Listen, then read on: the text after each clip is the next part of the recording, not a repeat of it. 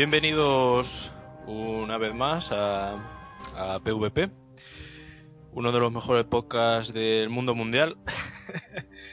Estamos aquí otra vez y, bueno, primero como siempre, pues saludar a, a, a nuestro, nuestro equipo. Por un lado tenemos desde Barcelona a Cubero. Hola, buenas tardes. ¿Cómo estás, Cubero? Bien, bien, vamos aquí a tope otra vez. ¿Jugando ahí a, a cosas o cómo ha estado la semana? Sí, está jugando entre la Play y el, y el PC, bueno, Steam. está jugando unos cuantos juegos, entre ellos... Esa corrección sobra. para remarcar. Y está jugando pues de Play, por ejemplo, a Yakuza 3. Está probando algunas demos del de Simpson arcade. eh, contigo a Driver, que luego hablaremos de él. Sí, luego hablaremos más en profundidad, sí. Y me parece que poco más de Play. Y empecé pues Battlefield 3, Team Fortress alguna que otra partida, Killing Floor, que a ver si te animas. Sí, a ver si me, a ver si me animo. Estas semanas no, no veo mucho, mucho tiempo. Por cierto, Sí, sí. el, Vaya, el, vaya, Yakuza, el, el Yakuza 3, ¿qué te está pareciendo de momento? Que sabes que te lo vengo recomendando de hace tiempo. Mm, La verdad es que eh, me está gustando. Es muy japo. Muy, muy Sí. japo. Lo que pasa que hay momentos que se me hacen muy pesados. Con algunos recados, así, misiones tipo recado y demás, que, que te sacan El de juego- la y... Pero como juego, mecánicas y demás, mm, me ha sorprendido. Bueno, de hecho tengo el 4 ahí que le- lo jugaré antes de lo que esperaba. El juego, el juego ya verás eh, cómo, cómo va ganando. Es un, va increciendo la, la, la trama y todo, ya verás. Y bueno, desde, desde el, el cálido sur tenemos a, a, a Rod Kildam, al que también saludamos. ¿Qué tal estás, Rod? Muy bien. Sentado y jugando al Pixel Junk. Sigue la, sigues ahí con la partida, ¿no? Mientras. Hombre, por supuesto. Hay que aprovechar el tiempo, ¿no? Bueno, y aparte del Pixel Jam, ¿a qué se está jugando estos días? Pues mira, jugamos al Killing Floor con Cubero, esperando, esperándote a ti casualmente, que no apareciste. No, eh, no recibí una invitación formal, hay que también decirlo eso. No me apetece jugar ahora. También hay que decirlo ahora. Bueno, eh, también, bueno, hemos jugado también con, jugué con Cubero y D-Day al, al un MMO que salió hace poco en, en Steam. Ya jugué varias veces, pero es la primera vez que juego con gente conocida. Era Flash, ¿no? Este juego. Yo me suena haberlo jugado, pero en Flash. Pues no lo sé. decir, decir el nombre, que si no la Es que gente se estoy- nos pierde. Estoy, estoy intentando buscar nombres, a ver. El Sí. Realms of the Mad God, ¿no? ¿Es? Sí. Sí, sí, ese. Viene a ser como un shooter de estas navecitas japoneses. Tú ya sabes cuándo. Sí. es lo mismo, pero va con, con personajes y va disfrazado un poquito de RPG. Pero es esquivar balas prácticamente, pero es muy, muy adictivo para 5 o 20 minutos. Está bastante bien. Yo no, no he jugado, pero sí que por lo que he visto de la estética que tiene y eso me recuerda al- los muñecajos y eso me recuerdan al Half Minute Hero, al juego este de la PSP, que también son así muy los personajes están pixelados y Son una- más todavía. Me parece. más pixelados todavía. Sí, son muy simples. Son muy simples. Lo, lo bueno que tiene es que la adicción esta que te crea. mm, porque empiezas con una sola clase y eh, vas, vas desbloqueando según el nivel que llegues. Y es permadeath, que si te matan pierdes todo y tienes que volver a empezar. Entonces, ya cuando llegas a cierto nivel, vas un poco hacia atrás. Para que no te maten. Y que mueran los Va demás. reculando, Sí. va reculando. ¿No, Sí. Rod? Como darle al escape a última hora. Eh, sí, es verdad. Cuando estoy rodeado, pulso escape para que no me dé en pleno pánico. Vaya, vaya cheaters, qué vergüenza. Ya lo jugarás y ya lo, ya no lo Y ya lo haré Además, también, no- ¿no? No, no, no tiene mucho nivel, son 20 y en 5 o 10 minutos ya está a nivel 10, así que sube rápido. Bueno, pues yo, por mi parte, no he jugado mucho. He estado dándole más al, al Sonic Generations, que hace unas semanas dije que había cosas que ni fu ni fa, pero bueno. Ahora estoy, no sé si lo estoy viendo con mejores ojos, pero... Sí, a mí, a mí me ha pasado lo mismo, fíjate.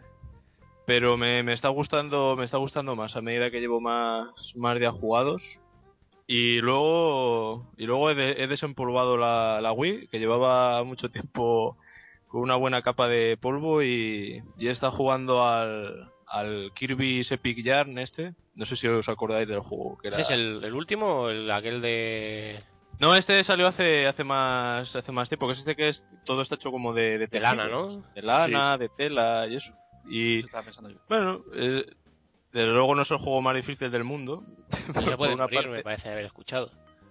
No, creo que no puedes morir. Lo único que pierdes, vas recogiendo unas gemas y, y bueno, pues cuando te dan un toque, las pierdes y hay veces que, bueno, luego al final de fase, si quieres sacar la medalla de oro, pues a veces no te pueden dar muchos toques, si no, no, si no, no, no llegas, ¿no? A, a la puntuación que te, que te piden. Pero bueno, pues es un juego divertido, yo creo que está en la línea de, de los Kirby, tiene mucho, los niveles tienen varios, tienen así como recovecos, que si, si exploras bien, pues encuentras secretos y cosas. Bueno, está, es un juego divertido. Está claro que no es un juego de estos que te va que te enganchado, pero bueno, pues para un rato está divertido. Y luego también he estado jugando al, al Mario Galaxy 2, que, que cogí las primeras 30 estrellas o algo así y, daba pereza, como daba pereza encender la Wii siempre, no, no me preguntes por qué, pero siempre da pereza, lo dejé ahí un poco abandonado y, y bueno, pues estos días lo he retomado y bueno, pues está, está bien. Lo que estoy viendo que pasa, me está pasando como el- con el Sonic. A medida que estoy avanzando en el juego me, me está gustando más. Creo que las, las primeras estrellas son demasiado sencillas. Que creo que en el juego de la, de la 3DS de, de Mario también es algo que se, que se ha comentado. Que el juego empieza muy despacito, muy fácil, y luego a medida que va pasando el juego se va haciendo más divertido porque es mucho más de- es mucho más complicado, ¿no? Tienes que, que tener más habilidad y eso. Claro, pero es una manera de enganchar un poco al, al jugador, ¿no? Que- Mm, sí, porque si empiezan ahí a, a putear un poco, si empiezas como el Dark- Dungeons of Dreadmore o alguno de estos, o el Dark Souls, sí, porque yo en el Demon Soul estoy más, bueno, lo tengo ahí muerto de asco, cada vez que lo miro, lo miro con mala cara. Yo estoy esperando. Yo. El Dark Souls todavía espero a que lo saquen para PC, sí que lo saque algún día. yo, Ro, te tengo que dar la mala noticia de que el ya lleva ya bastantes semanas sin entrar en la, en la consola. No, no digo que lo voy a dejar, pero de momento no. No te llama. No, no es que me llame, sino que es que le, perdido he perdido un poco como el aliciente, no sé, que llega un punto que es que veo que es otra capa más de dificultad, pero tampoco yo creo que el juego peca de por ejemplo en el combate peca un poco de variedad. Quiero decir, los combates más o menos se desarrollan siempre igual y no o a lo mejor es por el tipo de personaje que llevo, que llevo un, un, un explorador de estos, un ranger, no sé si será por eso, pero bueno, el caso es que de momento no Pero ¿cuántas clases has probado? Pues, pues esa. Y ya está. eh, no, y luego, por ejemplo, mi hermano empezó con un, con un guerrero y le estuve viendo y luego se cogió un mago. O sea, que más o Sí, menos... yo, yo he empezado el Demon, lo he empezado porque me han matado, lo he empezado cuatro o cinco veces con diferentes clases y soy un paquete. Hombre, si cada vez que te matan empiezas con otro personaje, creo que no estás entendiendo el juego. Es que digo, a ver, a ver si alguno se adapta a mi forma de jugar o es, o es que yo soy yo que no me adapta a la forma del juego. Nada, que, No, que era un paquete, ya está. Sí, sí, yo apuesto por eso. Yo en mi caso vi que, en fin, hay que... Hubo un momento que casi lo dejé con ese personaje, creo que lo comenté en algún programa anterior y... Pero no, al final me, me, me obligué casi a decir vamos a seguir y luego la cosa fue, fue a mejor. Pero bueno. En fin, Pues mira, tampoco- Con lo de Sonic. Con lo de Sonic es interesante porque, por ejemplo, en PC está empezando ya a salir algunos mapas hechos por jugador y tal. Eso puede estar interesante. ¿Tiene herramientas para, para mods y demás? ¿O la gente que está haciendo.? Eh, pues no sé. Yo estaba viendo vídeos en YouTube y hay gente que está recreando mapas de, de otros juegos de Sonic. Lo están sacando en versión moderna, por así decirlo. Ujú. Mm. Vamos, Bueno. para Sonic moderno. Lo seguiremos de cerca. Bueno, pues eh, en principio teníamos el plan hoy de, de hablar sobre lo que profundizar sobre algunos juegos que nos han, nos han gustado estos últimos, estos últimos tiempos. Pero, como se suele decir, la actualidad manda y queremos hacer un, una breve discusión sobre el, lanzamiento de la, de la, PlayStation Vita, que, que comentabas, Cubero, que, que, se rompió ayer el, pues no sé cómo llamarlo, ¿no? Esto que se llama de, del lanzamiento oficial, ¿no? Se rompió y ya un día antes de lo previsto ya se estaba, ya se estaba vendiendo. Sí, el, el lanzamiento oficial era hoy, el día 22 de febrero, pero parece ser que ya pues Corte Inglés, Fnac y algunos supermercados así grandes ya dijeron, llamaron a los clientes que tenían la reserva esta hecha, donde estaban los auriculares o la cartera. Me parece que la cartera solo era en el Corte Inglés. Entonces ya podían ir a recogerla. No hagas publicidad que no nos pagan. Nada, solo para detallar. Y, y eso, ¿eh? la gente pues ya aprovechando los cupones, ha habido bastantes ofertas de lanzamiento packs de que han hecho las propias cadenas, porque no oficialmente no son, no son. Se regalan tarjetas de 8 gigas con la compra de la consola y algunas incluso pues tenías algún juego como el Rayman o el Whip Out. De hecho me parece que en, Madrid eh, solo una cantidad justa de, unos, me parece que eran los primeros 100 o los primeros 1000, es que ahora no, no lo tengo claro, recibirían el, nuevo Uncharted si iban a un punto en concreto de, Madrid. Que lo regalaba, ese me parece que sí lo regalaba Sony. Sí, creo que sí sé, yo también leí algo sobre eso, sí. Creo que era una, una tienda de, Sony, sí, la que hizo la, promoción esta. Hombre, y viendo las, los, números y las noticias que hemos estado viendo estos días de las ventas en Japón y demás, que parecía todo negro, aunque, aunque tú no lo compartas, yo veo que aquí hay, hay vida, hay vida con esta nueva consola. Y veremos, a ver, tiene sus más, sus menos, eh, chocamos en algunas cosas, que es lo que debatimos no, sí. un rato. Sí.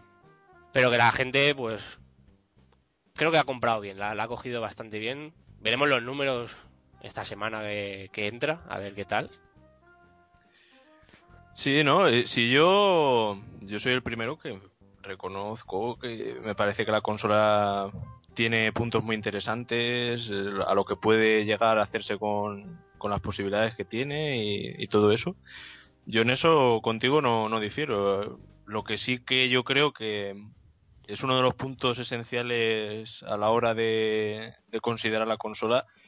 Yo creo que incluso la propia Sony en, varias ocasiones ellos comentan que, han tomado nota de, de los problemas de la, de la PSP que los precios iban a ser ajustados, que pues en una serie de promesas a la hora de que no iban a repetir los errores del pasado. Y eh, antes de ayer creo que fue, en el, en el blog de la PlayStation Network eh, sacaron una pues como una actualización especial de, de la Vita, pues eh, detallando los juegos que iban a salir en la, en la tienda online con los precios y demás y bueno pues no es algo de mi asombro porque tengo aquí la lista a la lista delante y por ejemplo pues eh, Everybody's Golf 35 euros. Eh, Little Deviants este 25 Mod Nation Races 35 Uncharted 45 y luego empiezas a bajar hay juegos que están a un precio más asequible por ejemplo el Hassel Kings que está a 8 euros. Yo que el Super Stardust, que es un juego que en la Play 3 tuvo mucho éxito, que personalmente el Super Stardust me parece un, juegazo, juegazo. En, en, este caso sale con DLC desde el primer día, 10 euros. Y por ejemplo, ya lo que me parece que roza ya el ridículo es el, el Plants vs Zombies, que cuesta 11 euros con 25. Sí, es un, juego que, mucha gente ya tendrá o... Bueno, y de hecho está en, en, en iOS para Apple y tal, o hmm. en Android, y está a menos de 5 euros, me parece. Y tiene la misma calidad y encima es táctil, bueno, igual que en esta, que todavía tengo la mentalidad de la PSP. Pero por, esto que comentas de los, de los precios, estaba comparando yo ahora los precios que has dicho más o menos y en son más, son más caros en la propia PlayStation Network que en retail. Porque estoy mirando los precios, por ejemplo, Amazon, de aquí, de España, y tienes el, el nuevo Uncharted, lo tienes a 39,50 y allí son 50 euros, ya son 12 euros de diferencia. Luego el Sí, eh. Everybody's Golf está a 27,75, ahí 27,29. Ya son otros 5 euros de diferencia. Claro, Sí, es pero- que Sony, pero- si no tiene ahí un gasto, porque los servidores, vale que tienen un gasto, pero son ventas directas. Tendrían Mm. que reducir para po- potenciar esa compra, que es lo que tú comentabas. Mm, Claro, si, si tanto insistieron en su momento de, en el aspecto de que eh, iban a controlar el tema de los precios, iban a ajustarlos, pues eh, es que se ve que, que eso, las palabras se las lleva el viento. Que en este caso volvemos otra vez a los mismos errores del pasado, de unos precios hinchadísimos, que es que a ver, está claro que como tú comentas, pues durante estos primeros días hay muchas ofertas y bueno, pues habrá gente que le parece que es una oferta atractiva. No, ahí ya no entro ni salgo, Yo si tuviera 300 euros de sobra me la compraba hoy mismo. pero dentro de dos meses esas ofertas no van a estar y si yo me quiero comprar una PSP Vita con la tarjeta de memoria y por ejemplo la Uncharted, es, es un precio exagerado y además, eh, como hablábamos antes de, de empezar la, la grabación, ¿cuánto, cuántas horas, cuántas horas eh, du- durará el Uncharted, por ejemplo? ¿Cuatro, cinco, seis? No, yo creo que no. Lo sabrás hasta que no lo juegues. bueno, no, no lo sé, pero eh, yo creo que, que, se, que se está aprendiendo poco de lo del pasado y creo que encima eh, con el problema añadido de, de que bueno estamos en una situación muy difícil en la sociedad actualmente el problema del, del dinero que hay disponible para gastar en ocio y demás con estos precios es que está yo lo veo negro Sí, sí, sí. yo lo veo negro, y, pero no es que la PSP Vita me parezca que no tiene futuro y la 3DS me parece que es que va, van a imprimir eh, billetes con la cara de, de Iwata. Eh, me parece lo mismo porque la consola en este caso sí que la bajaron de precio, pero es que los juegos están... Los precios sí que nos han movido prácticamente de, de- del punto de partida. Así que con este panorama... No sé cómo lo veis vosotros, pero yo creo que las consolas portátiles tienen un futuro bastante negro. Yo me voy a poner la, la gafa de pasta y voy a decir que el futuro está en los juegos de iPhone. No, pero coña. Bueno, está- lo que está claro es que los juegos de móviles de estos que ¿Por cuánto salen? ¿Eran 2 o 3 euros o así? ¿Cuáles? Eh, hay juegos de... la, la media Sí. son 79 céntimos. Bueno, Pero- es que tiene, tiene que tener en cuenta que va a competir también con eso. Hmm. Pero es que ese es diferente, es diferente en el sentido de que yo, por ejemplo, yo soy usuario también de, en este caso de Android, y tengo juegos en el móvil que he comprado en el market a un euro, y son juegos que he jugado, pues, para, para ser sincero, cuando estás aburrido esperando porque estás en la cola de algún sitio, o en casa que estás esperando que te pase la publicidad, y te pones a jugar con el móvil. Es que no, no son para juegos de estar sentado allí una hora, hostia, que, que- que este juego me engancha y quiero saber más de la historia o la jugabilidad es, es bestial y no, no me deja soltar el mando. Bueno, Sí, claro, pero- móvil. Pero es que este, este tipo de juegos de, de iPhone es que son. Se venden como rosquilla por eso, porque dices, tú dices, son un 79. euro o dos o 60 céntimos. Ah, pues, pues me lo compro ya. está. Exacto, es- eso, es- eso es lo que llama la atención. Hmm.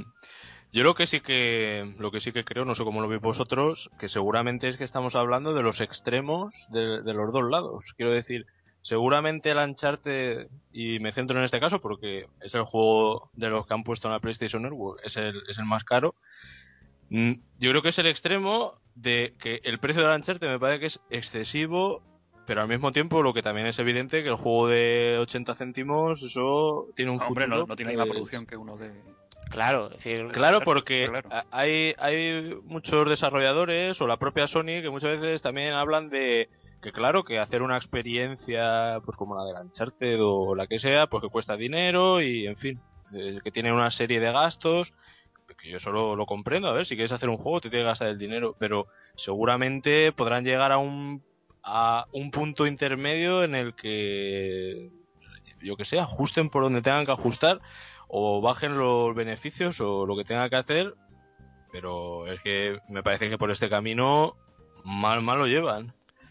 Sí, Estos, estos juegos de, de iPhone y esto están haciendo mucho daño a la industria, me parece a mí. pero hay juegos, hay juegos que, que sí que, que merecen la pena, de, con juegos de, de- de dispositivos móviles.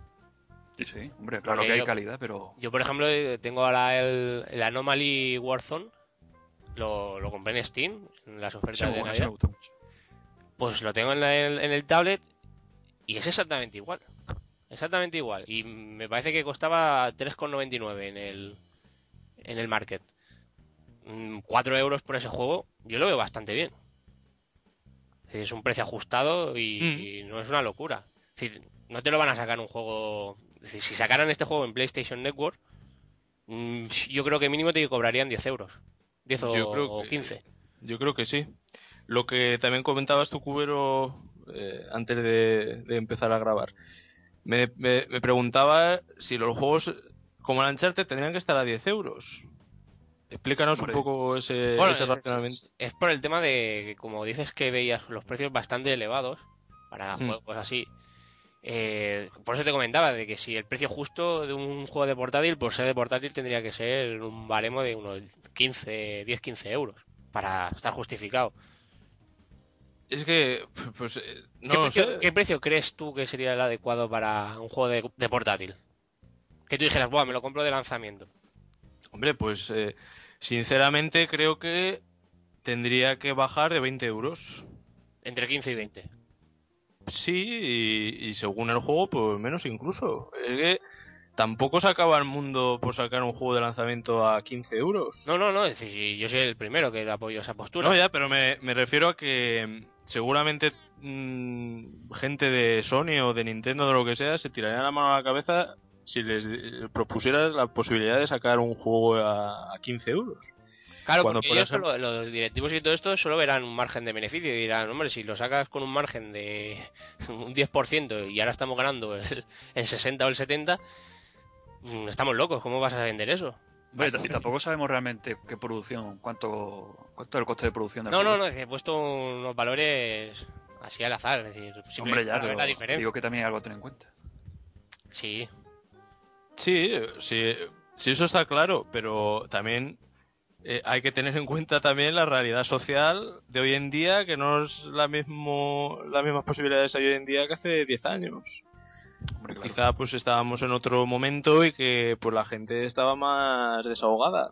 Hoy en día, eh, vuelvo a insistir, si una persona sigue comprar la PSP Vita dentro de un par de meses, que ya no haya ofertas y cosas así, evidentemente por internet podrás encontrar los juegos a un precio mucho más asequible y todo esto, pero si hablamos de un consumidor, digamos, Estándar. medio, estándar, que no está al día tanto de internet y todo esto, que va al- a nuestro querido game de, si o puede. alguna tienda, si puede, de estas, Sé que todavía sigue de Eh, pie. de este tipo, el gasto de dinero es, es grande y además.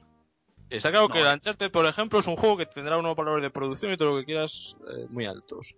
Pero es que si te dura 5 o 6 horas, eh, te sale la hora un poco carita.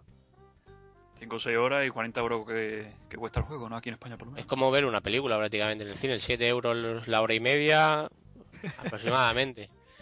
No, pero pues a, sí que- a lo sí mejor que ha encarecido el, el cine, mucho. el entretenimiento.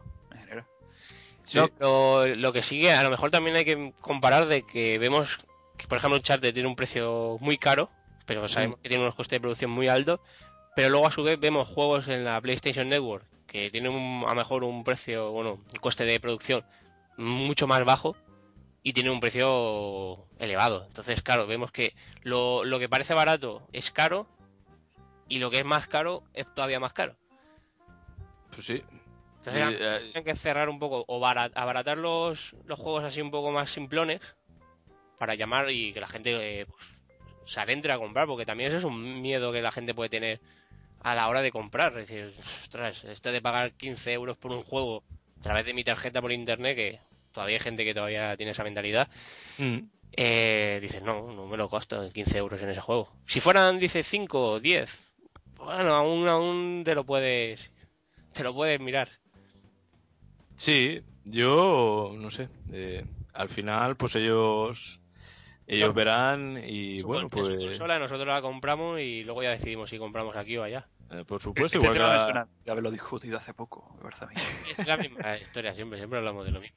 De. Pero yo creo, yo creo que, que hoy en día eh, hay bastantes ejemplos, eh, pues sí, eh, que nos toca de insistir quizá en este tema. Quizás somos un poco pesados, pero no sé, a No, mí por pues lo menos, Lo digo a mí por lo menos eh, me choca el que se hicieran tanto eh, énfasis durante varias semanas en el tema este, porque a ver, eh, los propios, la propia gente, periodistas y demás que siguen, pues a esto de los videojuegos, pues preguntaban, ¿no? Pues yo creo que además viendo lo que había pasado con 3DS, pues eh, había ciertas dudas respecto al precio, porque claro, estamos hablando de una máquina más potente y, y claro, pues los precios en teoría, siempre que es más potente se, va, se van hacia arriba. Después de insistir tanto en, en esa comprensión hacia el usuario y, y todo lo que acarrea, ver los precios y bueno, pues no sé dónde está esa comprensión. Eh, en fin, eh, a ellos ver verán funciona. a ver cómo funciona, sí. Y bueno, tú de hecho estás convencido de que en unos meses eh, pasará como con la 3DS, ¿no? No, convencido no. He dicho que ojalá pasara como en eso para abaratar el precio y poder acceder a una. No, pero tú sé sincero que en el fondo, yo que te conozco, ¿tú crees que algo así no será descabellado? Hombre, mm, es que viendo los, los- lo- las noticias de las ventas en Japón, que no termina de despegar y demás, si ya Sony con PlayStation 3 nos comentaba de que estaban perdiendo dinero por cada unidad vendida, pues no sería descabellado que hicieran lo mismo para, para popularizarla y sacar dinero a través ya del, del software que ellos mismos sacan. Bueno, producciones. Claro, No, hay- es que el FIFA, es que- decir, si si sacan un FIFA y sacan un Call of Duty, ya está. El FIFA, el FIFA ya lo tienen. el Sí, FIFA y el Call of Duty me parece que lo han anunciado ya para final de año Sí, o algo está, así, me parece. no ya, está, ya tienen el, el negocio echado. No, No, bueno. parece... Por cierto que estoy mirando, el, el FIFA son 50 euros. Está más caro que el Uncharted. Sí. En la Sí. PlayStation Network. En la PlayStation Network, 40 en Amazon. EA Sports, FIFA Football, 49,99. Sí. Yo no sé si tenéis por ahí las ventas de. Eso, acércate a un game, a la página web, y ¿qué te apuesta que está en primer puesto? El FIFA. Pues no, no me ha puesto tú- tú- yo, yo veo el negocio. Aunque, aunque cueste 50 euros, ¿eh? El negocio Sí, sí, sí. porque Vodafone va a sacar, bueno, de hecho ya la ha sacado, el... tiene la exclusividad aquí en España de la Brita 3G y la tienen pues subvencionada, bueno, que vaya precios también. 200, me parece que son 200 euros con contrato de permanencia de 24 o 18 meses, una barbaridad. Sí, creo que era 24 meses. Mm. Por lo que yo, yo- por lo que he podido leer en algunas webs, el, el tema de la conexión a 3G para jugar y demás, a juegos como FIFA y demás, no, no está soportado, no está soportado por, al menos aquí, nuestro país, por las conexiones que hay. Dice que no, que no llega. Yo, si hablo de- del desconocimiento ahora, simplemente es unos cuantos datos que, Sí, sí. que No, y, sí. y unas declaraciones de Sony que me dijo, bueno, que me dijo, anda, que yo también, que comentaba que era de que el 3G era una inversión a futuro para el tema de la multiplataforma esta online, que no están pensados realmente, no está soportado, a día de hoy no está soportado, no hay capacidad para jugar online. De que te vayas al bar con tu, con tu Vita y te juegues un FIFA con tu primo que está en otro país. Si no estáis por wifi, no, no vais a poder jugar al- a la calidad que, que se, que se espera. Y una... Porque ya quiero cerrar el tema, que tampoco creo No, pero que... yo lo que quería comentar solo es el que, que esta, esta jugada de- a mucha gente se la van a vender así. Y si sacan el Call of Duty, la idea va a ser esa. Es decir, juega desde cualquier parte con tus amigos al Call of Duty. Sí, sí, seguramente. Al y... FIFA. A FIFA. Al FIFA, al FIFA. y- Y... ¿Qué va a decir? Ostras, puedo jugar. Mientras vengo del trabajo en tren, puedo jugar. y, no lo que lo que también te digo es una cosa eh, habrá familias porque a lo mejor este sector será a lo mejor el de los adolescentes no el del FIFA el Call of Duty. Viendo la situación de muchas familias en, España por ejemplo que es eh, lo que mejor conocemos yo no sé si las los hogares van a soltar tan alegremente más de 300 euros una consola por mucho que el hijo se ponga pesadín yo no bueno, sé. Tienes regalos de cumpleaños, eh, el dinero del trabajo del verano, pagas extras y luego regalo estrella de Navidad. Las pagas extras, eso, tú- eso creo que es una cosa ya de... Sí, es un vocabulario arcaico ya. Sí. Por lo menos remuneradas, por lo menos remuneradas. Y no, solo quería hacer un último, bueno, lanzar una última pregunta.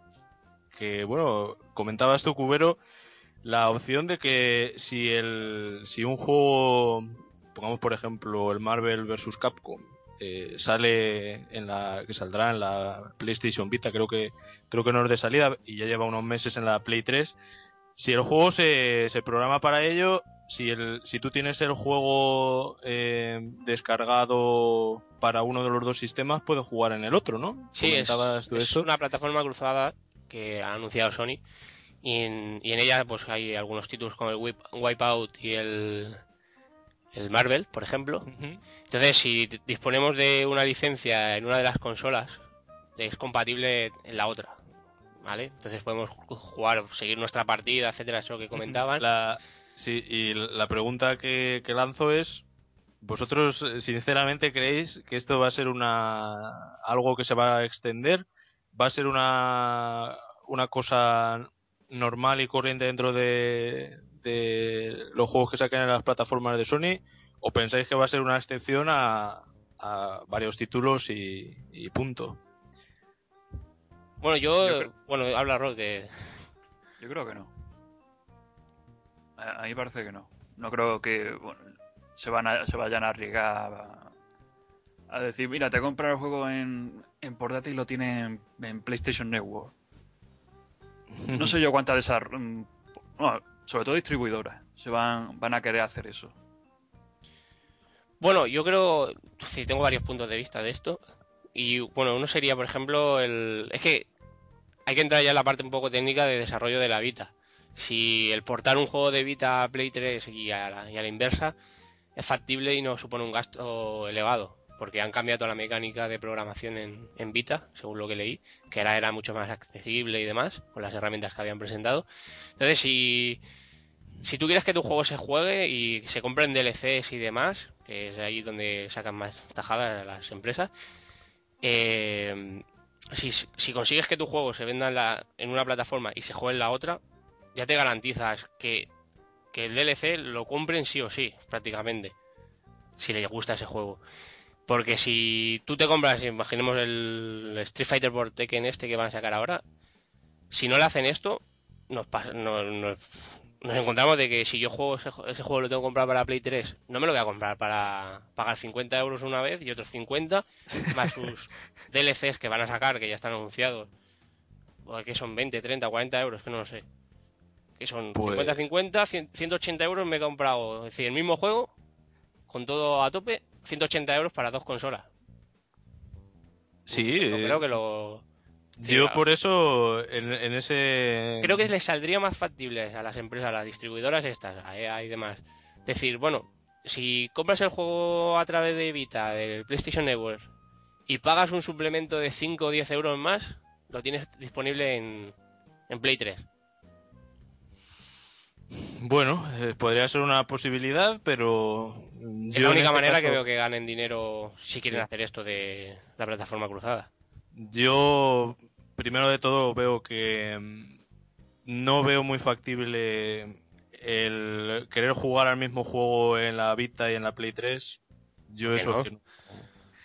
No, no, o sea, a ver, lo que quiero decir, eso de que te pones a jugar en la Play 3 y te pasas la partida a la Vita y sigues en la Vita, pues no sé, eso puede ser, yo no veo que vaya a ser algo que se ex- extienda dentro de la gente, no A sé. mí me vendría genial eso. La gente se echa su partida y no sé, yo no, yo no lo veo. Me parece una idea buena en teoría, pero en la práctica su utilidad pues la, la veo bastante escasa. No sé. Si encima tienes que pagar dos veces por el mismo juego, ya me parece la repanocha. Pero lo que sí que pienso, por ejemplo, que dentro del discurso este que tienen muchos, muchas distribuidoras y demás, esto tan manido de que eh, una copia que se piratea es una, una copia menos que se vende.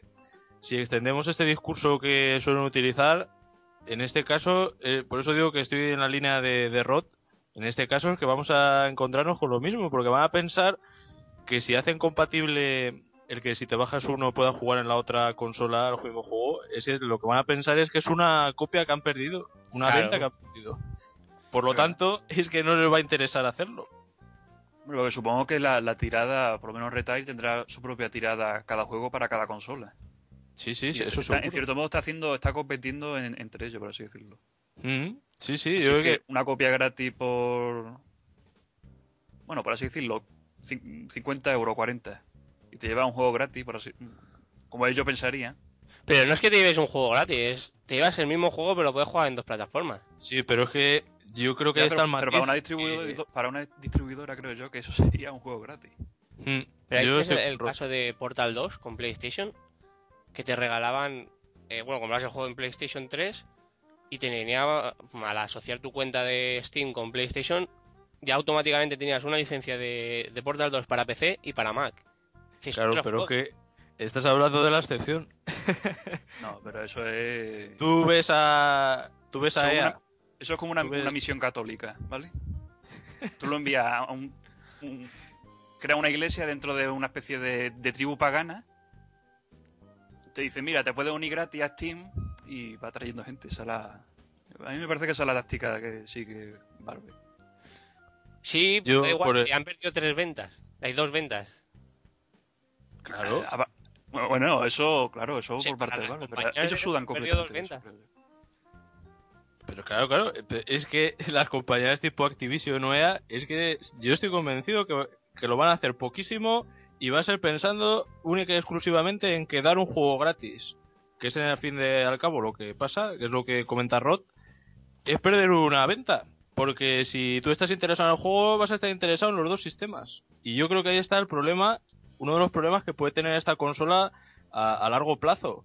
Y es que si, se producen lanzamientos simultáneos, me da la impresión que eh, la gente se va a tirar más hacia las consolas grandes, sea la Play 3 o la Play 4, o lo que sea, que comprarse la versión del mismo juego en la, en la PlayStation Vita. Que habrá gente que sí que lo haga, pues por supuesto, pero que veo difícil que se vendan dos copias del mismo juego eh, pa- para el portátil y el sobremesa, y es más dudoso todavía que entre la duda se elija la portátil en contra de, de la versión de sobremesa. Es que lo veo muy, muy cogido con pinzas. Eh, Esto, esto ocurre ya con Mac y PC. Eh, Eso de compra un juego en Mac o compra un juego en PC y tenerlo en las dos plataformas ocurre en Steam, pero me acuerdo que antes de que No, Mac llegase a Steam, la plataforma digital lo tenía que comprar. Si lo compraba en PC, lo tenía en PC y lo tenía en Mac, lo tenía en Mac. Sí, sí, sí. Tenía que comprarlo aparte y además que en Mac salía, me acuerdo que salía carísimo. Más caro todavía, sí, pues, rondaban los juegos entre 40 y 50 euros. Cubero es un, es un believer, como la canción esta de los Monkeys, se llama Believer. es un creyente de- Ah, del bueno. sistema Hombre, este. siempre espero lo mejor, ¿no? De una futura compra, como geek que... Es que eso hay, eso hay que ver cómo, cómo evoluciona. Hay que ver cómo evoluciona, sí, por supuesto. Estamos viendo ahora al principio de, de la consola, veremos otro, cómo... Otro podcast cuando tengamos alguno en la consola. A Bueno. mí eso de, de dos copias, a mí, a mí me parece genial, pero yo dudo que haya distribuidoras que se animen a hacer eso. Sí, yo de nuevo estoy de acuerdo contigo. Eh, me parece una buena idea, sobre el papel una buena idea, pero que sobre la práctica le veo poca poca utilidad porque se va a ver poco. Si es que yo creo que no, que la- las grandes distribuidoras no van a entrar a este juego, a no ser que quizá con un online pass de estos como comentaba Cubero, pero ya estamos hablando de sobreprecio. De pagar 5 o 10 euros extra para tener las dos versiones, no lo sé. Ya, pero es, mm, es más factible eso que no pagar dos licencias enteras. Sí, Pero no lo veo justo, es decir, que, no, que, que quede claro que yo no veo justo tener que pagar un extra por, por poder jugar el mismo juego que ya he comprado en la otra consola que tengo. Bueno, veremos, veremos cómo evoluciona el tema, lo, tema- seguiremos de cerca. El tema del, del dejar la partida media y seguirla a la consola, imagino que esto será mediante streaming, ¿no? Sí, mm, sí, sí. Eh, creo que si, si eso funciona, a mí lo de las dos licencias va a ser que va, va a correr como el agua, porque si la, la única vez que voy a hacer eso va a ser eso, estoy jugando en la consola y viene alguien que quiere ver la tele, pues lo pasaré a la, a la Play- PlayStation Vita y jugaré en ella para terminar la partida o hasta llegar al punto de guardado. No porque No sé, pues eso, eso es una buena idea, ¿eh? Eso me gusta a mí. Sí, eh, sí. Yo también lo digo, o sea, me parece una, me parece que hay, hay ideas en la consola que son muy muy interesantes. Lo que pasa es que ya hemos visto en otras ocasiones eh, grandes ideas que luego en la práctica se quedan en nada, ¿no? Porque los que tienen que apoyarlo, pues no lo apoyan. Y supongo que Sony, pues será la que llevará la punta de lanza en este caso, pero veremos quién le sigue.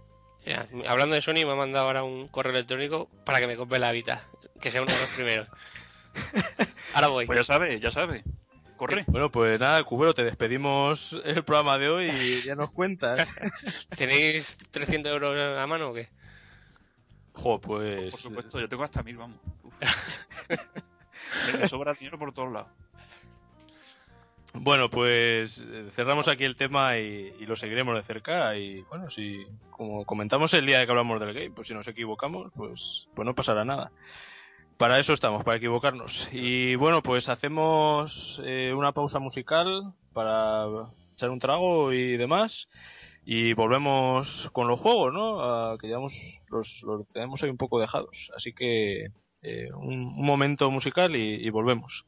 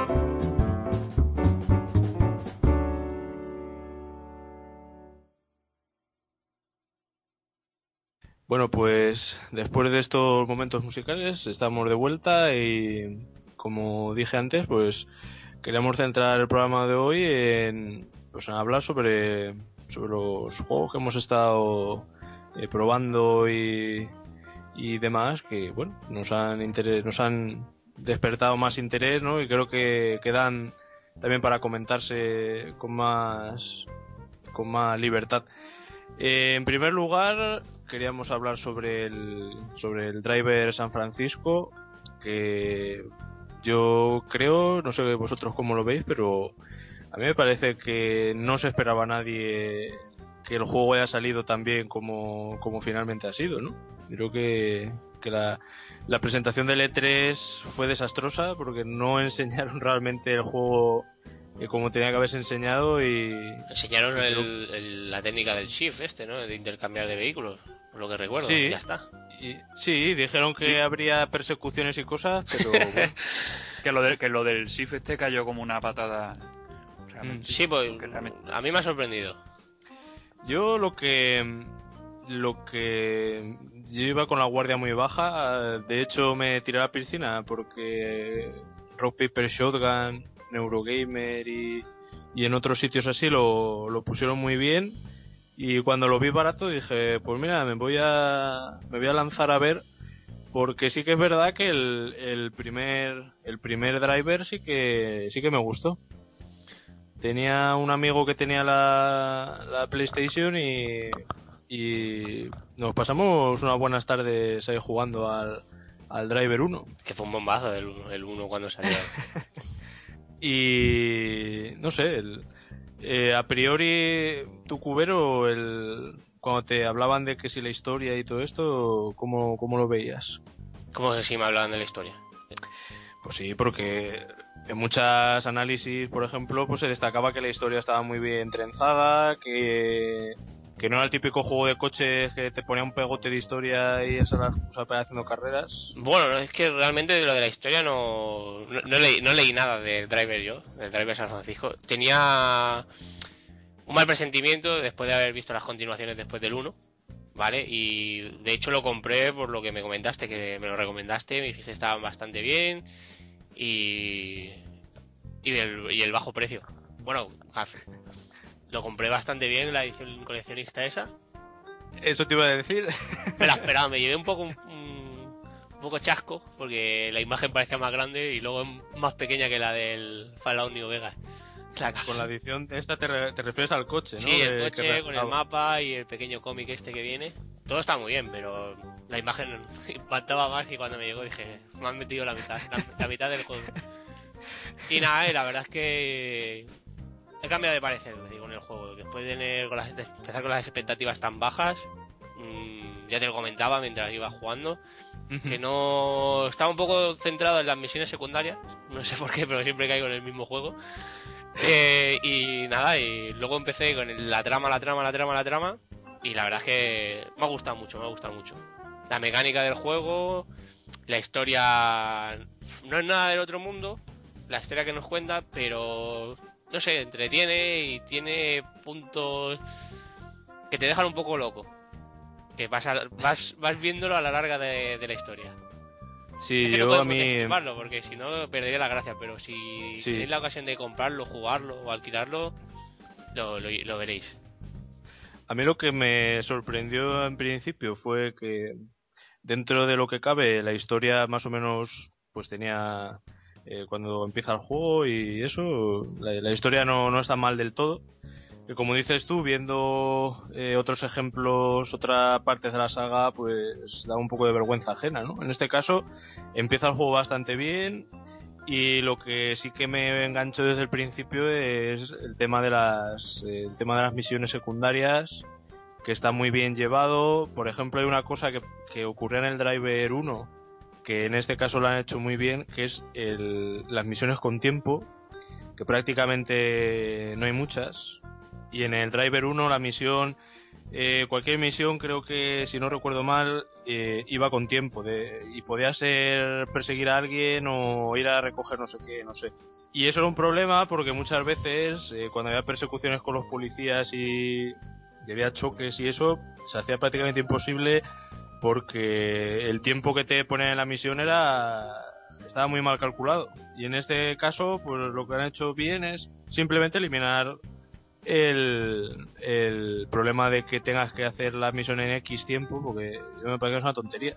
Sí, le, le, resta, gracia, le, resta claro. espectacularidad, porque a veces por intentar hacer allí un giro para cortar o lo que sea, eh, te chocas y dices, bueno, mm. Ha salido mal, ¿no? Pero no he perdido tiempo porque lo único que he conseguido es que se separe un poco más el, el enemigo, pero tengo tiempo claro. de recuperarlo. De la otra manera no, si te querías flipar un poco en una curva que la tomabas muy cerrada, te chocabas y dices, ya está, ya tengo que volver a empezar. Y ya tengo que volver a empezar, sí. Y bueno, luego por otra parte también una gran variedad de, de misiones secundarias. Hay, había, hay misiones de adelantar coches, en, en, en, este caso sí que durante X segundos. Luego también había algunas de destruir mobiliario de la ciudad. Sí, las típicas carreras. Y... Las típicas carreras. Luego Yo no había sé también. Si, si, a ti te ha pasado, pero los diálogos de las misiones que no tienen nada que ver con la historia principal. ¿Te han resultado graciosos o no? Es decir, yo me he reído bastante con algunos personajes. sí, por eso digo que eh, la historia pues quizá, bueno, cada uno puede pensar lo que quiera, pero por ejemplo esa parte del juego, los diálogos, el que incluso cuando haces un shift de un coche a otro, cuando no está dentro de una misión también hay una conversación que hay una que me hace mucha gracia que te metes en el coche con un con una persona se supone que era mayor, eh, tenía problemas del corazón o no sé qué era, y cuando te vas, cuando te vas chocando con los vehículos que van saliendo y eso, el, al hombre este casi le da algo, ¿no?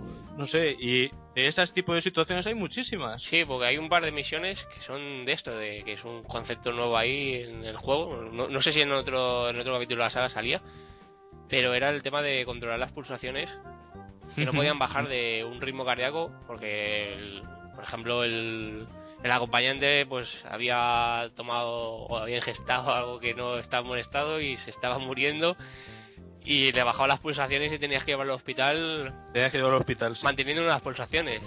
Si no, la palmaba ahí en el coche. Eso a mí me sorprendió y me hizo bastante gracia. Y una Mm. cosa que había que comentar, que no para que no lo sepa, el tema del shift, que es lo que hemos comentado un par de veces ahora, que es, eh, es una opción nueva que tiene en este juego, que es cambiar el... Estamos conduciendo un, un coche, pulsamos la X, o en su defecto la A me parece, eh, salimos del, del coche, el coche sigue funcionando, salimos y estamos en una vista aérea y tenemos un cursor donde podemos apuntar a cualquier otro coche y cambiarnos. Es decir, volvemos Y a pulsar y, y entramos y conducimos ese coche. Aunque hay pruebas, hay pruebas que no, que no está permitido el, el cambiar de coche. Pero bueno, normalmente sí que sí que te lo permiten. Y de, claro, esto también me parece que es una manera bien llevada de evitar todos los problemas que tienen los juegos de coches, yo creo, en los últimos tiempos. Y es el problema de los daños del coche. Que está claro que no puedes llevar un coche que aguanta todos los golpes y no pasa nada, porque también da una sensación mala, ¿no? Como de, de yo qué sé, Sí, de ¿no? Que- falso, de no es real. Decir, un coche Mm. se estropea y si pegas un. te chocas contra otro o con un camión de frente, el coche, pues. Si tenías la vida entera, pues da gracia que sigue rodando. Claro. Y claro, en este caso con eso, eh, al cambiar de coche, simplemente tú sigues conduciendo, no tienes ningún problema y, el- y tienes... eh, lo que sí que tiene es que cada coche tiene unas características, eso también hay que decirlo. Sí, tienen fuerza, tienen velocidad y drift. Y entonces, Y el, el drift, ¿no? Para Sí. las curvas y derrapan más o menos y por eso que yo creo que le da entre lo de la eliminación de lo del tiempo y lo del shift le da una dinámica al juego muy muy muy fresca de que empiezas a hacer misiones casi sin darte cuenta de misiones de estas secundarias vas una detrás de otra porque además la mayoría son muy cortitas pues duran que pueden durar unas misiones secundarias uno o dos minutos sí, de a dos, veces sí, de dos a de uno a tres minutos más o menos. Aparte de que el Por eso- tiene el, un modo así, es más estratégico a la hora, puedes plantearte terminar la- la- la- el reto o la misión eh, de la manera tradicional que te indican, o ir jugando con el Shift, por ejemplo, si tienes que ganar una carrera eh, y tu coche que tienes, porque tú vas comprando coches en el juego, no es lo Mm. suficiente potente, puedes cambiarte por otro, pero a su vez puedes coger y chocar los coches de, de frente contra los competidores y noquearlos o de eliminarlos completamente a base de takedowns y ganar la carrera. Es decir, no tienes que cruzar la carrera. De hecho, yo al final Sí. de las últimas misiones estas que hice, lo, hice, lo hacía así porque me resultaba más rápido que hacer toda la carrera. No, el, el, la va- eso también es verdad que la variedad de las pruebas, o sea, abren la mano a que puedas, eh, puedes correr la carrera como de manera clásica, diríamos, intentando ganar por tus propios medios, o puedes intentar, gracias al shift, eh, variar el curso de los rivales y todo esto. Yo creo que en ese- en implementado, esa- está bien implementado. Mm. El, el juego en general está muy bien hecho, yo creo que en todos los aspectos. La música también está muy bien. Mm. La banda sonora es tiene eh, música soul, así luego tiene también Tiene música radio, más. si no recuerdo mal, o- Mm. No, yo Bueno, creo son que Son grupos de canciones, creo. Por, sí, son va, temática. va por temática, sí. Y, y eso. No sé, Rod, tú que estás ahí muy callado, algo algo también jugaste al juego, ¿no? Algo has visto. Sí. Estás ahí en la, en la sombra. Sí, no, en primer lugar, en primer lugar, soy unos cabrones. Porque yo recomendé el juego antes que lo viese el- la review en Rock Paper. No me, no me hicisteis caso. Es que ponen muchas cosas, Roti, entonces algunas se pasan. Bueno, Claro. No, Es sí que- que- sí que es cierto, Sí, a mí me, me- me- me gustó mucho. Y sí, lo del Shift, al principio cuando lo vi en, en L3 me lo tomé un poco mal, pero cuando lo pruebas en el juego, ves la, la- lo útil que es, eh, la- el montón de, la- el montón de situaciones que, que puede llegar a dar con el sistema ese. Por ejemplo, utilizar el camión que lleva combustible, te carga al ocupante, por desgracia, poniéndolo delante de- del enemigo. Explota, te lleva un, civil por delante, pero ya has cumplido tu misión. Pues no pasa nada. No pasa nada, ¿no? No, ahí no muere nadie, en este juego no muere nadie nunca. No, y además yo, ven- yo venía de, de jugar al. al Hot Purs- Pursuit. Pursuit, ¿era? Sí. Y recuerdo que, en este. Recuerdo que en este juego, cada vez que me pegaba un batacazo, los, los contrincantes o los coches que yo perseguía y bajaban la velocidad, pero además de forma descarada. Y yo decía, no, macho. Bueno, en este parte lo hacen un poco, ¿eh? Cuando te distancias, te... o, mm, si te has chocado contra un coche de frente o lo que sea, notas que el... al que persigues has reducido la velocidad. Sí, Yo creo que sí que eso no- también. eso no lo noté yo. Te chocabas Pero- poco. o eso, o en el, o en el Hot Pursuit es muy descarado y este está un poco, un poco mejor llevado. No, este se te va, ¿eh? Este te, te va y te, te empieza a contar. Te, que te has alejado mucho, te, te quedan 10 segundos para acercarte. Mm. Y va reduciéndose, pero notas que cada vez estás más cerca y el otro está ahí que ha reducido la velocidad, si no, no lo pillas. Porque tú. Pero sí que sí que es verdad lo que dice Rod. Yo creo que en el Hot Pursuit quizás a más descarado. Sí. Este No, yo recuerdo que en el San Francisco tuve que hacer algunas misiones porque se me escapaban, sobre todo siendo de policía, que tenía que detenerlo, que era más complicado. Te, al intentar detener el coche te pegaba más. Te Sí, hay algunas, hay algunas pruebas de, de esas que comenta Rod, de cuando eres policía y, y tienes que perseguir a alguno. Hay algunas de esas que son bastante complicadas. Bueno, tienes que de- conducir- El, el ca- el camión blindado. Sí, Esas están muy esas entretenidas. también. Sí. Yo creo que, yo creo que sin ningún lugar de dudas eh, es una de las sorpresas más grandes de, de los últimos meses, ¿no? Porque en eso sí que creo que estamos de acuerdo que las expectativas eran, eran bajísimas, por no decir nulas, de que Mm. algo saliera bien de, dentro de ese juego. Sí, A mí lo que me gusta es que no se hayan deshecho de ese ligero toque retro que tiene, que le da cierto encanto también. Lo que, lo que también me hizo gracia que se comentaba que el, el- el guionista del, del juego, el que escribió los diálogos y todas estas cosas, se merecía un premio de, de los Oscar o de, o de, o de los, eh, yo que sé, de estos premios que suelen dar a guionistas y demás, porque había hecho un trabajo excelente, porque intentar sacar de la, del- de la ciénaga más absoluta que estaba la franquicia esta, hacer una historia y unos diálogos que cumplen con creces, a mí me parece que es un trabajo fenomenal. Porque no era hombre, nada tanto fácil. para, para Oscar ya demasiado, ¿eh? Bueno, no sé si para Oscar, pero de dónde venía la cosa, dónde ha- la ha puesto, no está nada mal, ¿eh?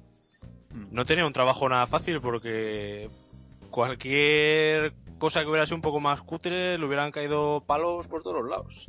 Pero, pero bueno. Y luego también, eh, lo- estos últimos días hemos, hemos estado probando el, el multiplayer. Sí, Hay que decir que Cubero más que yo nivel 16 o 17. Es un viciado. Me encantan los juegos multiplayer de coches, me encantan. ¿Cómo va el multiplayer? Eso no lo he probado yo. Yo tengo curiosidad. La, bueno, la mecánica básica es te conectas a la ciudad, ¿vale? Eh, Tienes free drive y, y luego buscar la partida. En ese, en ese momento puedes invitar amigos y hacéis un grupo, ¿no? Como en muchos otros juegos. Y- eso me gusta. Sí. Eso me gusta. El que puedas hacer antes de meterte en un servidor la- el grupo de, de personas me parece cojonudo. Claro, porque a partir de ahí ya adapta lo- los niveles que hay en el grupo con los huecos que necesitáis y busca una partida lo más acorde. O, o os metéis en una o, o os trae gente a la, a la vuestra, ¿sabes? Y hay diferentes modos. Tenemos el típico carrera clásica o carrera sprint, ¿no? La clásica, pues dos vueltas a un circuito larguito y sprint, pues son cinco carreras, si no recuerdo mal, de 10 checkpoints muy cortos. Que aquí Sí, pues, son cinco, cinco rondas. Sí, eh, aquí es un poco como el. ¿Cómo se llama este.? Ah, no, me sale el nombre. Que Han sacado, el- han sacado la segunda parte hace poco en PC. Pues eh, si no nos dan más datos, yo de coche no. Que tiene editor de. Joder, El Trackmania. Sí, es, es rollo en ese sentido de precisión, ¿sabes? De hacer la carrera de los sprints, de hacerlos Mm. perfectos. Porque si empiezas el, el primero, tienes todas las posibilidades de acabar primero porque son muy, muy estrechos. No, no falles porque a la mínima te van a adelantar, ¿sabes? Y ese, ese es el fallo que le veo al, al sprint, que es- a lo mejor es demasiado corto y angosto los circuitos como para... No sé, no sé, tú has jugado, no sé si has jugado mucho a esas. Eh, bueno, lo que he jugado contigo estos días. Lo que sí que. Lo que sí, hay menos, entonces. lo que sí que. Hay dos cosas del multi eh, que no me gustan. Hay, por un lado, las colisiones. Que no me gustan. Las colisiones en los multi de coches me parecen lo, lo más detestable que hay. Porque muchas veces estás haciendo una carrera más o menos buena, viene el típico listillo de turno, te pega la, el golpe, te echa de la carrera y, y ya te, han fastidiado. Y no hay manera de remontar y, y muchas veces las colisiones no tienen tampoco mucho sentido, no sé, Eh, es un porque entonces. Porque igual es que, que te daba a ti, tampoco hay... puedes dar tú. tam- Bueno, pero si yo estoy pendiente de conducir y no de dar, a mí me parece que las colisiones sobra. Y por otra parte... Eso porque era un Si paquete. te quitan las colisiones, ¿qué gracia tiene circular si no hay golpe? Joder, pues conducir, ¿no? La gracia está en conducir y conducir bien, ¿no? Cómprate el test drive y te das un paseo por Ibiza o algo de eso. Sí, con Paquirrin, ahora que, ahora que está trabajando. Y por otra parte, eh, lo que no me gusta tampoco es que el, el- multiplayer está... Se supone que a medida que vas avanzando niveles, vas desbloqueando nuevos modos. Y eso tampoco me gusta, porque me parece que limitar eh, la primera experiencia que tienes en el multi a dos modos solo es muy poca cosa. Sí, Tienes pero que es que, estar- claro, todo eso está, eh, está justificado en cierto modo con las habilidades que tienes. Porque el Shift es más avanzado en el multiplayer que no en, el, en la campaña. Porque Mm. tenemos mm, diferentes técnicas, ¿no? Por decirlo. Que, por ejemplo, en vez de cambiarnos solo de un coche a otro, podemos cambiarnos y a la vez volver a usar el coche. Es decir, hacer un transfer del coche que Sí, llevábamos. te puedes mover entre, entre dos vehículos, sí. Es decir, si tú tienes, llevabas un Porsche y te lo han destrozado o te lo van a destrozar, cámbiate a uno al que sea un camión, le das al cuadrado y, y ese camión se transforma en un Porsche y sigues con ese, ¿sabes? Ese te lo dan cuando llevas al nivel 5 o así. Entonces, si te ponen esos modos que tú dices desde un principio ya abiertos, hay unas desventajas bestiales. Bestiales. Porque luego también tienes el de empujar a los coches desde el modo Shift, que ese no sé si lo has visto. Sí, creo que me lo Seguro, dieron. que- seguro que le encanta. Que, claro, es decir, hay veces que no puedes. eh, hay, hay tramos de la ciudad donde no hay coches donde puedes hacer un cambio. Y entonces, mm, el, el- el que va primero o el que lleva la bandera o lo que sea, mm, va generando puntos. Entonces, la única manera que tienes es de empujarle, empotrarle, ¿no? Le descolocas el coche, lo empotras y coger el más cercano y, y robarle la bandera o lo que sea, o ganarle la posición. Sí. Claro, son técnicas que te las van dando con el, con el tiempo. Que si te las dieran todas desde el principio, yo que sé, mejoraba, sería un poco complicado. O, o saturaría al usuario y diría, "Pff, esto es Puede ser, puede ser, pero bueno, normalmente no me gusta que los modos multiplayer esté, tapados, ¿no? estén cerrados, sí, que se vayan desbloqueando poco a poco. Me parece que no, sé, no, me, no, me- no me gusta el- ese tipo de, de desarrollo.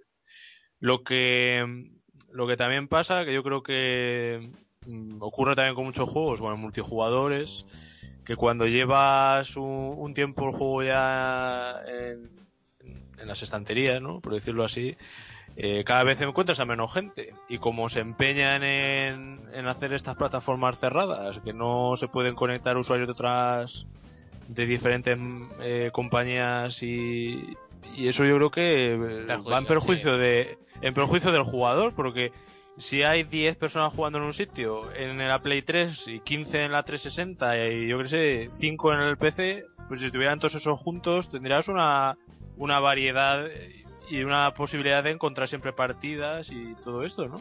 Que yo no sé, es otra cosa que también Que podrían implementar de una maldita vez.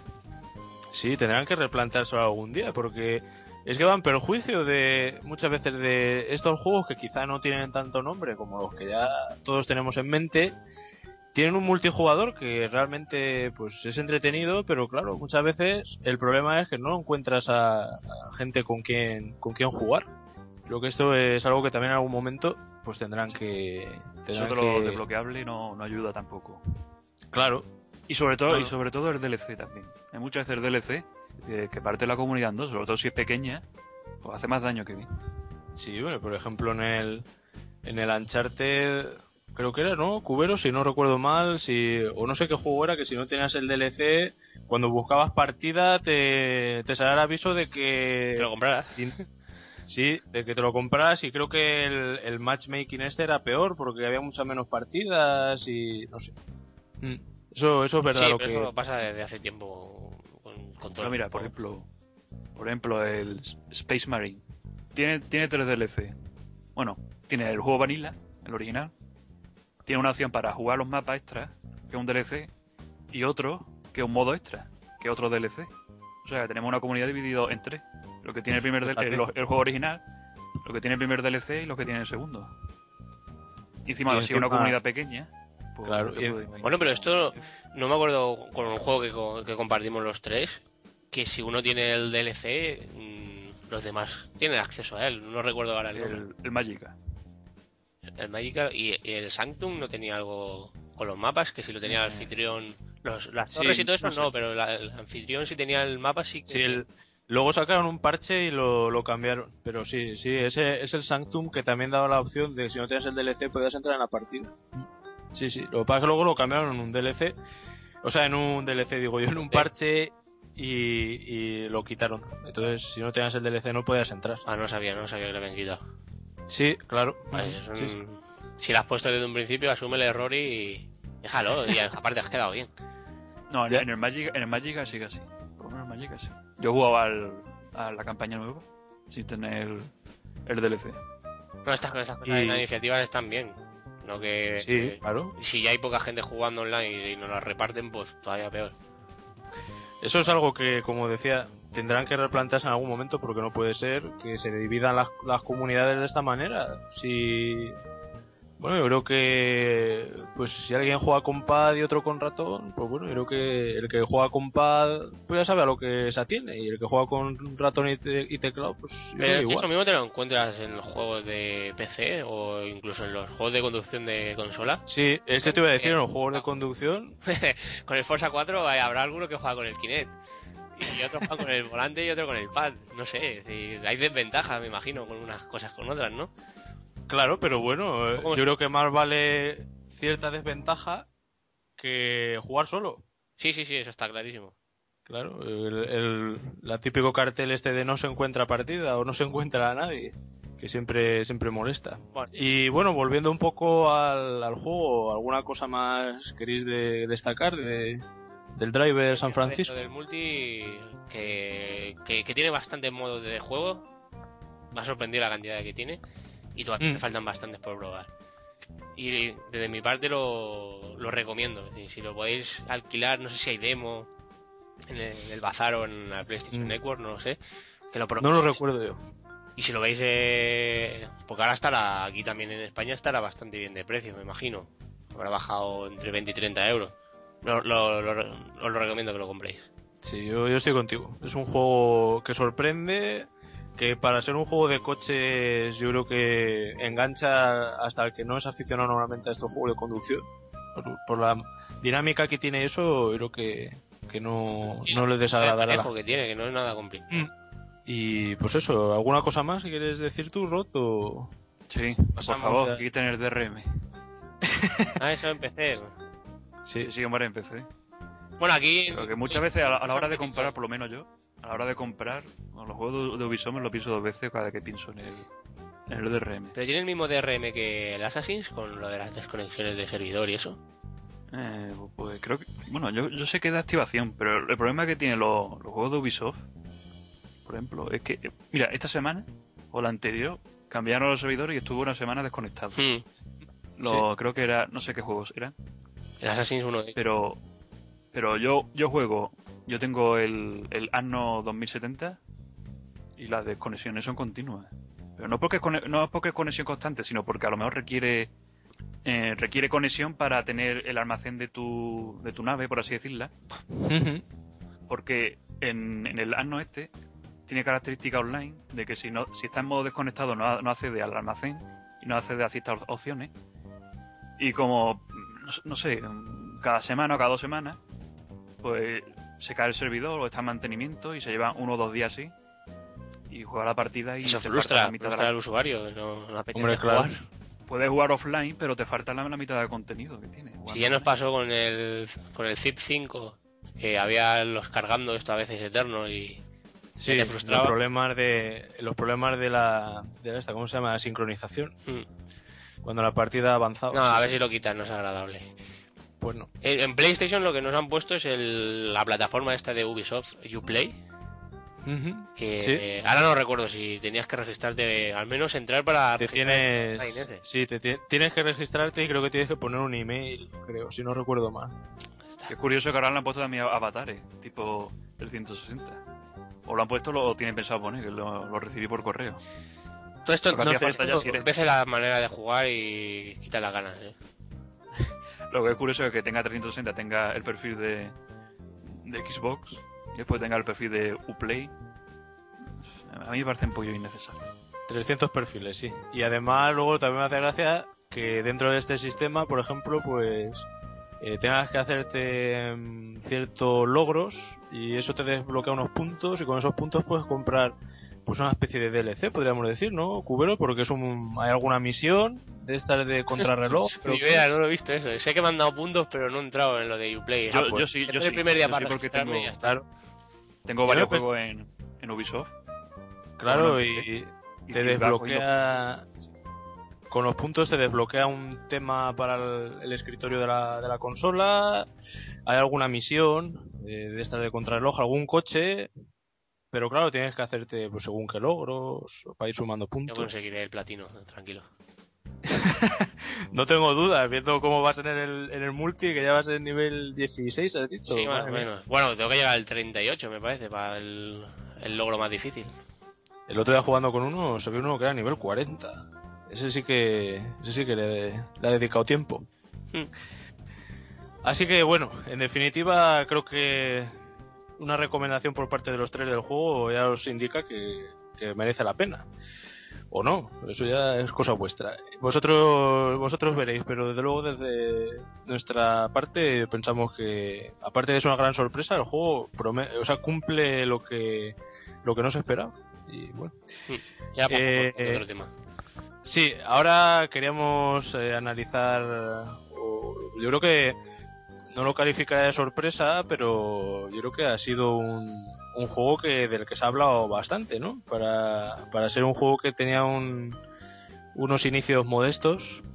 Queremos hablar del, del Binding of Isaac, que como sabéis, pues es el juego que desarrolló Edmund Macmillan, que es la pues una de las partes del Team Meat, de los del Super Meat Boy, pues eh, decidió eh, desarrollar un juego por su cuenta. Hemos estado hemos estado consultando un poco por internet, no hemos encontrado una cronología exacta del, del desarrollo del, del juego, pero bueno, por lo que parece, siguiendo su, su blog, el juego se desarrolló durante unos tres meses. Y bueno, pues yo creo que los resultados son excelentes, ¿no?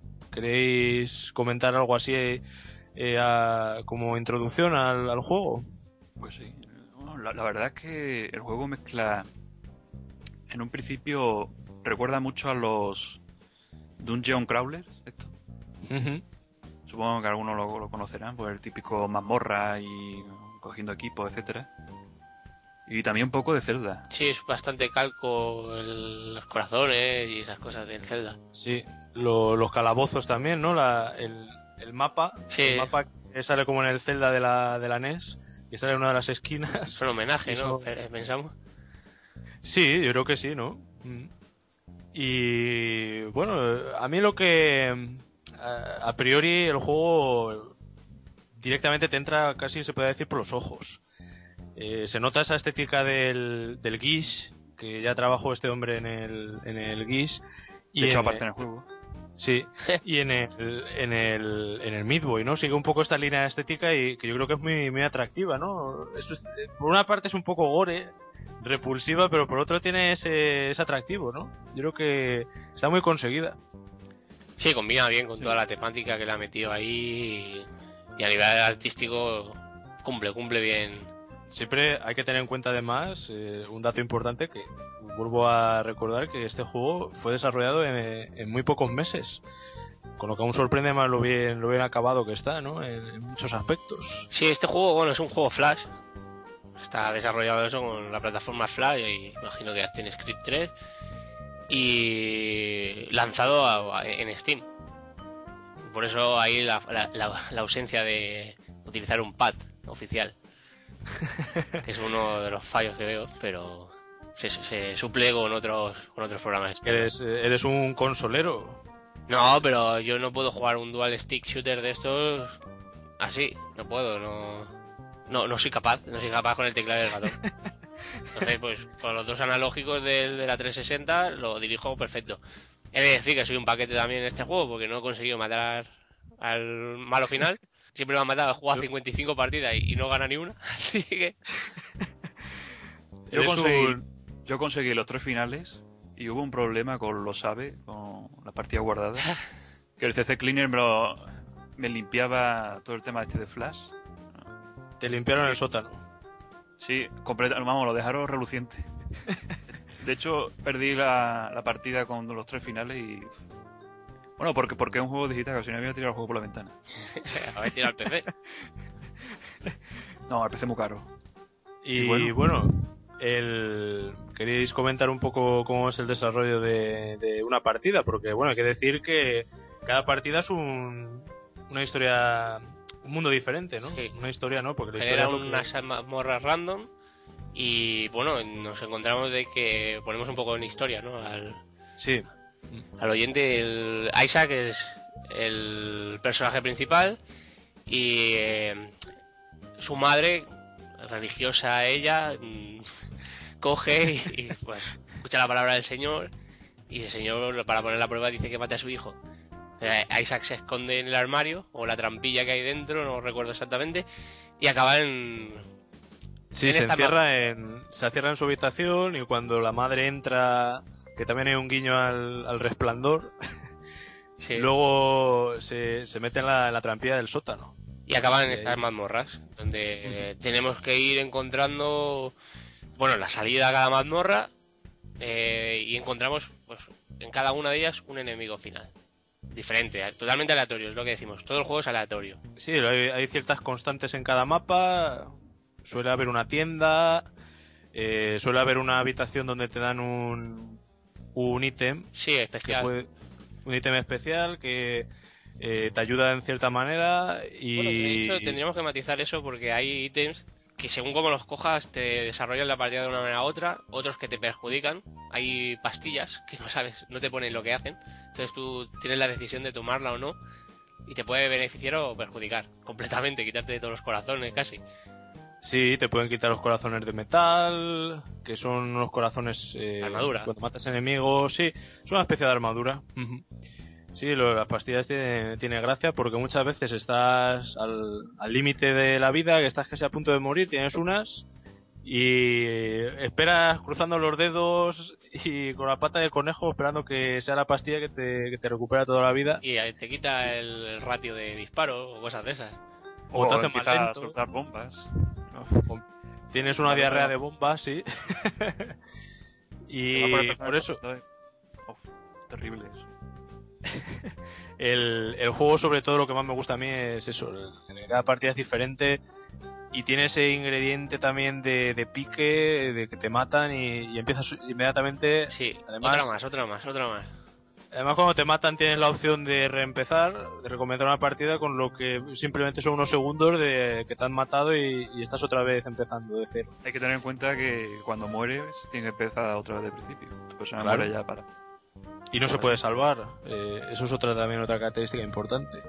Que por ejemplo el Dungeons of Dreadmore eh, tengas activada el permadeath o no, puedes, sal- puedes salvar. Puedes continuar la partida eh, más tarde o otro día. En este caso no, en este caso tienes que hacer la partida de una sentada. Lo cual pues también le da le da esa especial, ese especial ese toque especial, ¿no? Que tienes que estarte ahí un buen rato, a lo mejor eh, esperas que te van a matar en 10 minutos y la partida te sale bien y llegas lejos y a lo mejor te has estado 45 o 50 minutos jugando. Por eso que, bueno, creo que el juego tiene, tiene mérito lo poco eh, el poco tiempo de desarrollo lo, lo completo que es, ¿no? En muchos, en muchos aspectos. Y el tema de controles, ¿cómo lo, lo habéis visto? Porque yo me he encontrado a veces que el apuntar, según qué ángulos, son, horri- son horribles. A mí Yo en cierto sobre modo me todo- parece bien. Porque, Sí, sí, di- bueno, eh, por ejemplo, no puedes disparar en diagonal. Pero si te mueves, sí. Sí, es Es eso. forma- hay que buscarle un poquito la estrategia a la hora de, de disparar. A mí, a mí eso se, mm, me resultó complicado en un principio y me, pareció mal, pero después cuando te acostumbras lo ves. Claro, pero a mí me pasa, por ejemplo, con uno de los enemigos, las calaveras estas que se esconden, Eso te iba a que te tienes que esperar y va jodido de vida y encima tienes que tirársela en diagonal y, y cuando se la tira se agacha o no se ha levantado y, y te desespera, ¿sabes? Te desespera que le pegarías un bombazo. Pues no sé si será, no sé si será porque hayamos jugado mucho, pero yo con eso no tengo problema. Eso es Cuando a- domina ya la- los disparos diagonales, lo hace. A mí esos también me dan, me suelen dar por saco, sí. Eh, esos enemigos son los peores, las calaveras esas que se, se ocultan y por mucho que le dispares, pero no les hacen nada. Se tienen que levantar y entonces es cuando te disparan y tienes que colar tu, tu disparo y, y evitar que te den. Porque eh, en- este juego en ocasiones, eh, en una habitación si te dan un par de toques, estás ya prácticamente al borde de, Tiene, de la muerte. tiene guiños muy, muy graciosos, por ejemplo, cuando te queda medio, medio corazón de vida, que cada vez que cambias de sala se mea a la entrada. No sé si la... Sí, sí, sí. Y Un bueno, luego la- también... La, la línea de, del estilo artístico del juego. Un Sí. poquito así, desagradable, pero sí. Sí. Bueno, luego están también las eh, las mierdas estas, ¿no? Eh, Sí, la- es, es lo que hay. Hay mierda, sí.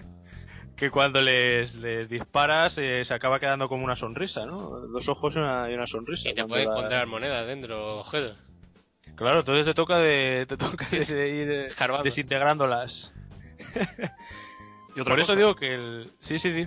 Venga. ¿no? Que lo, lo- ahora que pensaba en el tema del, del apartado artístico, que tú apareces como un niño en un principio, va cogiendo objetos, esos objetos a lo mejor te añade un cuerno, te hincha la cara, y cuando termina la partida te encuentras que tu personaje es un auténtico monstruo. Pero totalmente. Sobre todo con los con las inyecciones estas que te dan, te suben las estadísticas, hay algunas que te dejan Bueno, tienes el de la percha clavada a través de la cabeza, el, o- el ojo láser, que pareces un robot. Pero lo mejor de todo es que todas esas se van mezclando. sí. Si te Sí, coges sí. uno de los ítems que te dan todas las llaves, por decirlo así, te dan 99 llaves, te aparece una cerradura en la frente.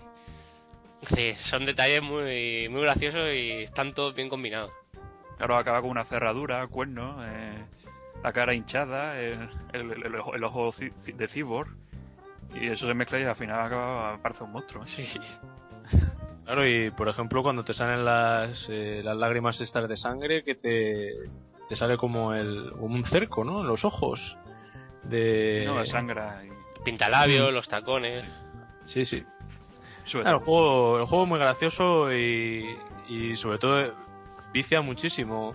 Es un juego que tiene un peligro, que es eso, que como te eches una partida y no tengas eh, realmente un o algo que hacer que sea de vida o muerte, Sí, te eh, quedas puedes ver te puedes ver toda sí. la tarde ahí anclado en la, en la silla echando partidas. Y si eres ludópata, no, no toques el juego. hay, hay una parte que, que es un, un par- el- una máquina que te da dinero quitándote corazones. Así que metes dinero en la máquina, te da corazones, va a la otra máquina que te da dinero por corazones es un, Te va dando es un dinero. loop infinito. y acaba haciendo un bucle, te lleva 30 minutos ahí intentando sacar lo que pueda hasta que dé sí la máquina y reviente. Sí, eso te iba a decir, hay algunas que revientan, algunas que revientan. Y a veces tienen ítems. A veces tienen ítems especiales cuando revientan. O sea que. Yo creo que. Por una parte. No sé. El, este, el Team Meat y bueno, y el Edmund Macmillan en este caso en su proyecto personal están poniendo el listón muy alto porque de verdad que están haciendo unos juegos que están a un nivel de calidad muy alto. Porque además este tipo de juegos no es nada fácil de, de hacer porque hay muchas variables, hay, hay que equilibrar muchos aspectos de enemigos, de la potencia de disparo y todo eso. Y es que es, o sea, el juego prácticamente no tiene fallos, no se ven así grandes problemas, no sé, eh, cómo lo veis vosotros, pero yo creo que el listón lo pone muy muy alto, ¿no? Para sus siguientes proyectos. Sí, lo bueno. Son- eh, Son, bueno, son juegos muy simples en realidad. Pero lo peor de este tipo de mecánica es que hace el juego un poquito polarizado. Es decir, o te gusta mucho o, o no te gusta. Porque a lo mejor habrá gente que la habrá jugado unos dos veces y ya supongo que con la mecánica ya habrá visto todo lo que tenía que ver y no. Y no sí, es verdad que... Sí, hombre. Pero si tienes... en- O sea, si te gustan los juegos tipo Zelda, aunque a lo mejor no hayas Sí. jugado muchos Dungeon Crawlers, yo creo que eh, te quedas enganchado a, a este tipo de, de juego, ¿no? No sé. Sí. Si te gusta este Decías, tipo de, bueno. de mecánica, son, es muy, muy, muy, muy, muy recomendable. Decías, Cubero, No, el tema también, el- la crítica que se ha llevado, como decía Rod, que te gusta mucho, ¿no? Sobre todo los que no le gustaban, criticaban el tema de que cobraran por un juego Flash. Mm, así, ¿sabes? Tal cual. Que te cobraran 5, no, bueno, no sé cuánto está, no sé si era entre 5 y 10 euros en Steam. Eh, creo, creo que poco menos de 5 euros. 3,99. yo creo que no era tampoco un precio... Claro, pero la gente no concibe el tema de que un juego se pueda desarrollar en Flash y esté bien hecho. Pero porque el- hay que reconocer que el, el desarrollador es más artista que no programador. Entonces, la herramienta que ha podido utilizar para traernos este juego ha sido a través de Flash. Entonces, no Es que mucha gente tiene, tiene la mentalidad de juego Flash, juego gratuito. Sí. Sobre todo por Sí. el Newground. Este portal que son todos juegos Flash. Sí, hacen juegos, que hay, hay juegos que están muy bien y artísticamente los puedes comparar, porque hay gente que No, el, el, el Castle Crashers, por ejemplo, sale también de Newgrounds. y es un juegazo caro en PlayStation, pero es un juegazo. Ujú. No, el, yo creo que el, el precio más o menos pues está bien. Luego también comentar que eh, las ventas del juego han ido muy bien. Creo que eh, hace no hace mucho superaron los 500.000 las 500.000 unidades eh, vendidas e incluso se ha anunciado una versión retail. Supongo que será como la del Super Meat Boy, vendrá con algún extra, Sí, cosa. también viene con unos cuantos, bueno, bastante extras. Póster ese real. Queda grimo un poco. Y, y bueno, el, lo, otra parte también a, a comentar es que el- se anunció una, un DLC, ¿no? Eh, que va que va a traer todavía más pisos dentro del sótano, más enemigos, más ítems y aún mejorar más todavía la, la variedad de, de- las partidas. Esto me parece curioso, ¿no? Esto de encontrarte un DLC en un juego Flash. Tengo curiosidad de ver cómo funciona, ¿no? Mm, Más que nada por si reemplazan el fichero por otro nuevo con el extra ese o cómo lo harían. No sé, ya es curiosidad a nivel técnico. Luego, ahora que dices de nivel técnico, la música también es del compositor del Super Meat Boy, si no, si no recuerdo mal, y yo creo que también está la, la música también le da un toque muy, muy, muy especial al, al juego, ¿no? Cómo se, se va acelerando cuando te va quedando menos vida y todo eso, que Y según Está- cuando bajas, mm, vas avanzando más a la mazmorra, la música es más intensa, más rápida también. sí, Está muy bien implementada. Yo creo que por eso creo que comentaba, ¿no? Que es un juego que raya muy buen nivel y yo personalmente me alegro de que hayan vendido bien y que, que sigan adelante. Yo no sé a esta gente el, el próximo que, que tengan en mente eh, cómo será, pero yo creo que merecerá la pena echarle un vistazo, ¿no? Sí, seguro que lo, lo probaremos. A mí por lo menos no me ha defraudado todavía. Así que lo... No, porque los dos que hemos Sí. visto No, sí, a Mayo ya, yo ya he jugado, varios juegos suyos. Al Geese. El Geese, otro más no yo me acuerdo cómo se también-. El Geese yo también he jugado.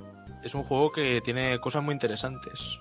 Quizás se nota Que... Está un poquito más verde, creo. Sí, sí, sí. Todo el nota apartado artístico un poquito más, Mm. más verde. Sí, porque es así muy oscuro, pero quizá demasiado oscuro. No tiene ese toque que tienen, por ejemplo, el Meat Boy y el Isaac, que tienen unas. no son juegos tan oscuros. eh, yo que sé, tienen más colores, más cosas. No es tan tan tenebroso. Pero bueno, ya se vean, ya se vean cosas interesantes también en el, en el Geese. Así que, bueno, pues si no queréis añadir algo más eh, como conclusión del Isaac, pues yo creo que podemos ah, finalizar aquí el programa. ¿Algo queréis apuntar? nada más. Pues la verdad es que no. Eh, poco más hay que decir. Que se lo compre la gente, que no lo tenga, ¿no? Que se animen. Además, eh, supongo que en, en los próximos eh, Humble Bundles y demás, supongo que seguirá apareciendo. No me, no me extrañaría. Así que bueno, pues hasta aquí el programa de, de esta semana. Eh, de nuevo esperamos eh, contar con vosotros en, en, un- en próximos eh, próximas grabaciones y nada. Eh, despediros a Cubero y a Rod, que os espero eh, dentro de poco para seguir avanzando en este mundo de- del podcast y, nada, a, a- a todos vosotros, pues que hasta, hasta pronto y dentro de lo que cabe, difundirnos a vuestros amigos, conocidos y demás, que, que, no- que nos queremos dar a conocer por el mundillo. Así que nada, un saludo y hasta la próxima. Hasta otra, que vaya bien. Hasta luego.